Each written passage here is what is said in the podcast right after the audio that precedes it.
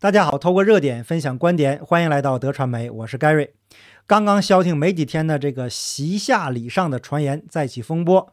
昨天晚上啊，看到一篇贴文，再次列举了最近发生的一些呃是一系列的事件吧，并且以此来说明中共现在真正的老板是李克强，而且说的是有理有据，还顺道批评了一些海外的自媒体人。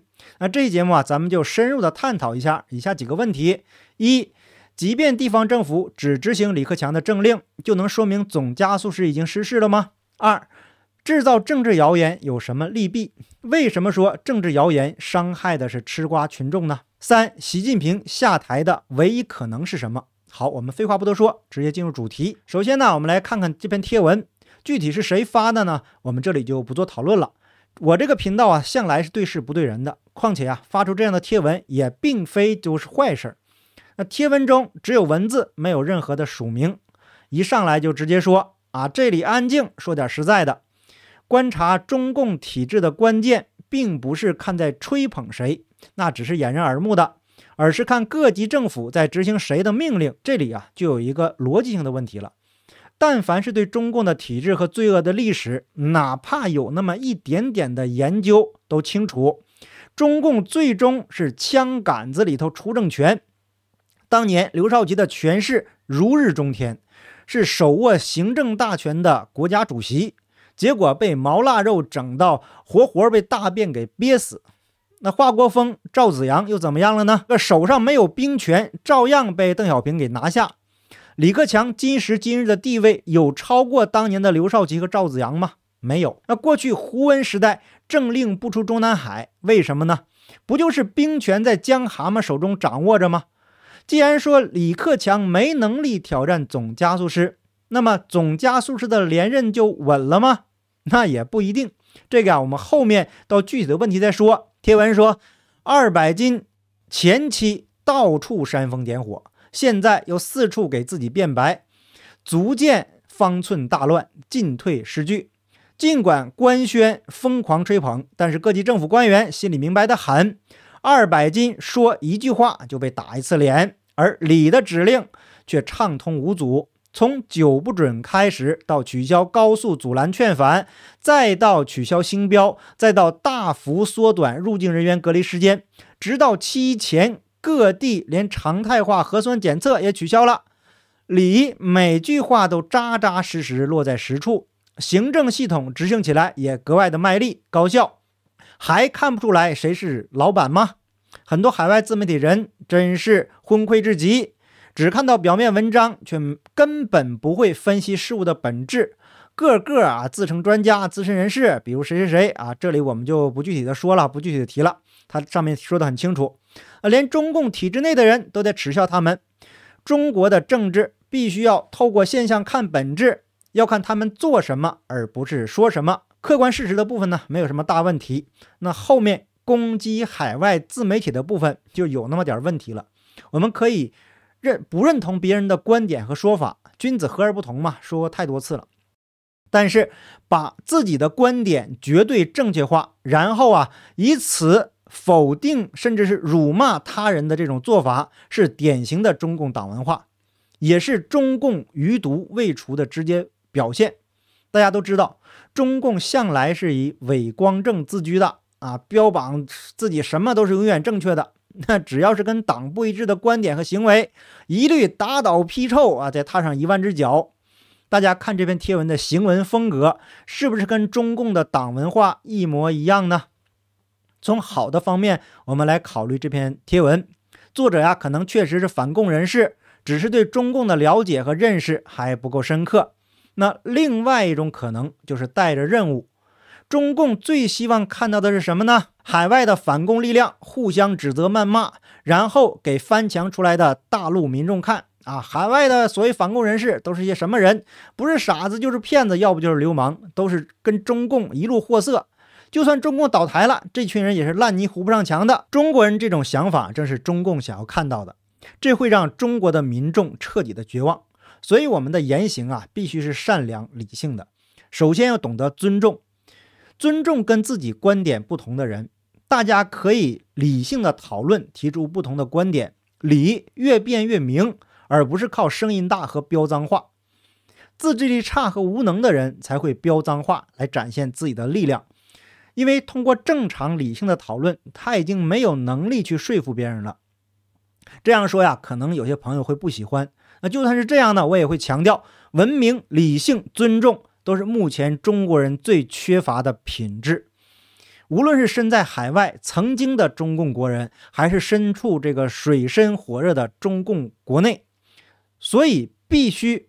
从自身做出根本上的改变，从做一个文明、理性、有道德的人开始。那咱们拉回贴文的内容，我个人在当兵的那个年月啊，就在军队的机关领导身边工作，更确切的说是伺候这些领导的。那级别最高的呢，也就一个副师长，两杠四颗星的，跟少将差一级。上级对下面的人一般都是一个唱白脸儿哈，一个唱黑脸儿。中共从内到外，从军队到地方，基本上啊，这个管理层都是一样的套路。那么，咱们再回到习下礼上的问题上，李克强可以说是中共历史上最弱的一届总理，没有之一。他就是给红色家族打工的这么一个从底层靠着阿谀奉承爬上来的 CEO，公司不是他的，他也没有任何背景。那这样一个 CEO，敢有野心，敢乱来吗？所以说，李克强最近的所作所为，应该是得到了总加速师的同意。那自从他上台以来，中共经常出现精神分裂、打左灯向右转的例子屡见不鲜。清零的口号必须得喊得响亮，因为总加速师必须永远正确，不能犯错。那就算犯了错，也要耍流氓不认错，因为中共就是这个属性啊。那至于下面会执行李克强的命令，那也很正常。本来这些事情就是李克强的分内之事。只要总加速师不跳出来乱指方向，那行政系统当然要听李克强的指令啊。况且下面的人大多也都明白，清零对地方经济造成了巨大的伤害，老百姓已经是怨声载道了。那现在上面终于有了松绑的命令下来，地方行政系统卖力执行，这也不奇怪。清零已经跟习总加速师的政治命运绑定了，他被清零的魔咒架着下不来，谁难受谁知道。而李克强刚好顺势而为，唱个白脸儿。同时呢，他也是非常适合唱白脸的人选。那一个是李克强，他的位置决定了这个白脸儿他来唱。第二个，习总加速师非常清楚李克强的性格，他一个没有背景的技术官僚，对总加速师根本就构不成威胁。放权让他去收拾清零的烂摊子，是目前最合适的选择。清零就像总加速师自己的排泄物，那总不能自己再做回去啊。这个时候找个听话又能办事儿的，帮助总加速师把排泄物先掩盖一下，别搞那么脏。那这样呢，表面上清零的口号可以继续喊，既可以保住总加速师的面子和里子，也能缓解因经济问题造成的巨大压力。所以节目的开头提出的第一个问题，我个人认为，总加速师确实遇到了麻烦，但还不至于，至少到目前为止还不至于到失势的程度。不过呀，这个反袭势力刚好可以利用这一点进行炒作分化，进而抬高李克强，同时又能利用清零造成的民怨，打击总加速师连任的可能性。如果制造习下礼上这种政治传言的目的，单纯只是为了推翻中共，我个人是理解的，但是不鼓励这么做。理解是因为哪怕有一点点这个星星之火，也能带来希望和安慰，仅此而已。为什么不鼓励这么做呢？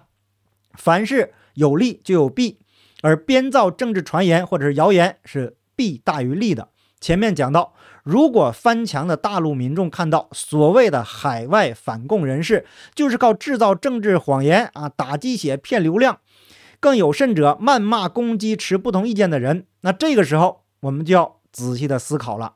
如果是个人素质的问题，倒也可以理解。前面提到，很多中国人现在就不懂什么是文明、理性和尊重。可是呢，如果制造这些政治传言或者是谣言，是为了帮助蛤蟆帮推翻习近平，最终的目的是夺权，进而保住中共和权力，那就另当别论了。此外，制造政治传言还有另外一个弊端，让一些对中共不了解或者了解不够深刻的人误以为李克强真的是什么改革者啊，总加速师下台了，日子就好过了，这就会造成严重的误导，甚至是会造成一些人做出错误的选择。那以目前国内的政治环境来看，任何人上来都没用，除非中共倒台，把这个邪恶的体制彻底扔进历史的垃圾堆。实际上啊，苦日子呢还在后面，一定要做好充分的准备，这样到时候才不会措手不及。那有人可能就会问了，难道总加速师就没有任何下台的可能吗？我个人的看法是这样的，除非他自己生病或者永垂不朽了啊，这遗臭万年，否则呢，唯一的可能就是动用武装力量。把总加速师直接控制起来搞军事政变，那这需要一批极其可靠与忠诚的人，但这样的人在中共的体制内属于稀缺物种，一群没有信仰、没有道德的人在一起共事，请问谁会相信谁呢？那自从总加速师上台以来，这些年出现了各种暗杀的传言，那最后无一例外都是内部出现了告密者，还没行动呢就走漏风声，结果是功亏一篑。自从邓小平搞改革开放，一切向前看；后来江蛤蟆上台搞闷声发大财，中国人经过了金钱和肉欲的洗礼以后，仅剩的一点道德也荡然无存了。那在中共国到处充斥着欺骗，人与人之间完全没有基本的信任。在中共的官场，那就是更是如此，溜须拍马、阿谀奉承，尤是告，尤其是告密文化盛行。大家私下里谈论的事情啊，总会在第一时间就传到领导的耳朵里。那基于这种整体的环境下，你指望党内能有一群人站出来啊，冒着身家性命危险去挑战总加速师，可能啊冒个泡就会被内部人出卖了。那到时候啊，不只是自己的小命不保，恐怕呀连家人也将受到牵连。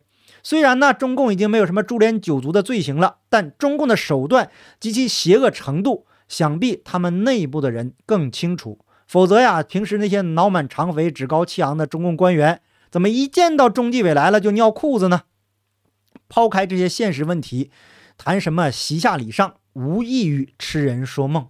尽管说总加速师继续执政是大概率事件，可是啊，只要他继续执政，中共一定会亡在他手里面。那上期节目中咱们说了。这是一个千年不遇的蠢货，是一个严重被中共理想主义给洗脑的脑残。那这样的脑残一定会把中共带上不归路。那有人害怕说未来的中国将成为朝鲜，说朝鲜这么多年都没倒，这都是看问题片面的表现。朝鲜要是没有中共的支持，恐怕撑不过半年。如果中共成为朝鲜一样的国家，十几亿人口，有哪个国家能负担得起呢？那最后再强调一点，就是军队，中共军队这个对内的行动，表面上都需要一个正当的理由，比如啊，什么剿灭反党集团呐，或者是暴乱分子啊。由于中共军队的封闭的这个属性，基层官兵大部分都处于严重被洗脑状态，这一点呢，我个人是非常清楚的。那即使有一些贪污的官员被公开了，他们也认为。那是个人行为啊，中共还是代表正义的，中共是好的，上面是好的，一切行动听党指挥就是维护正义。那所以啊，我们在看到一个现象，总加速师把自己和中共是无缝绑定，可以说呀，他就是中共的化身了。那这样基层官员无论是谁在指挥，只要一切听党的指挥，就等于听总加速师的指挥了。所以说，搞军事政变的可能性是极低的，但是。在双方你死我活的斗争下，说不定会发生什么意料之外的事情，这就要看天意如何了。好，感谢您的点赞、订阅、留言、分享，我们下期节目见，拜拜。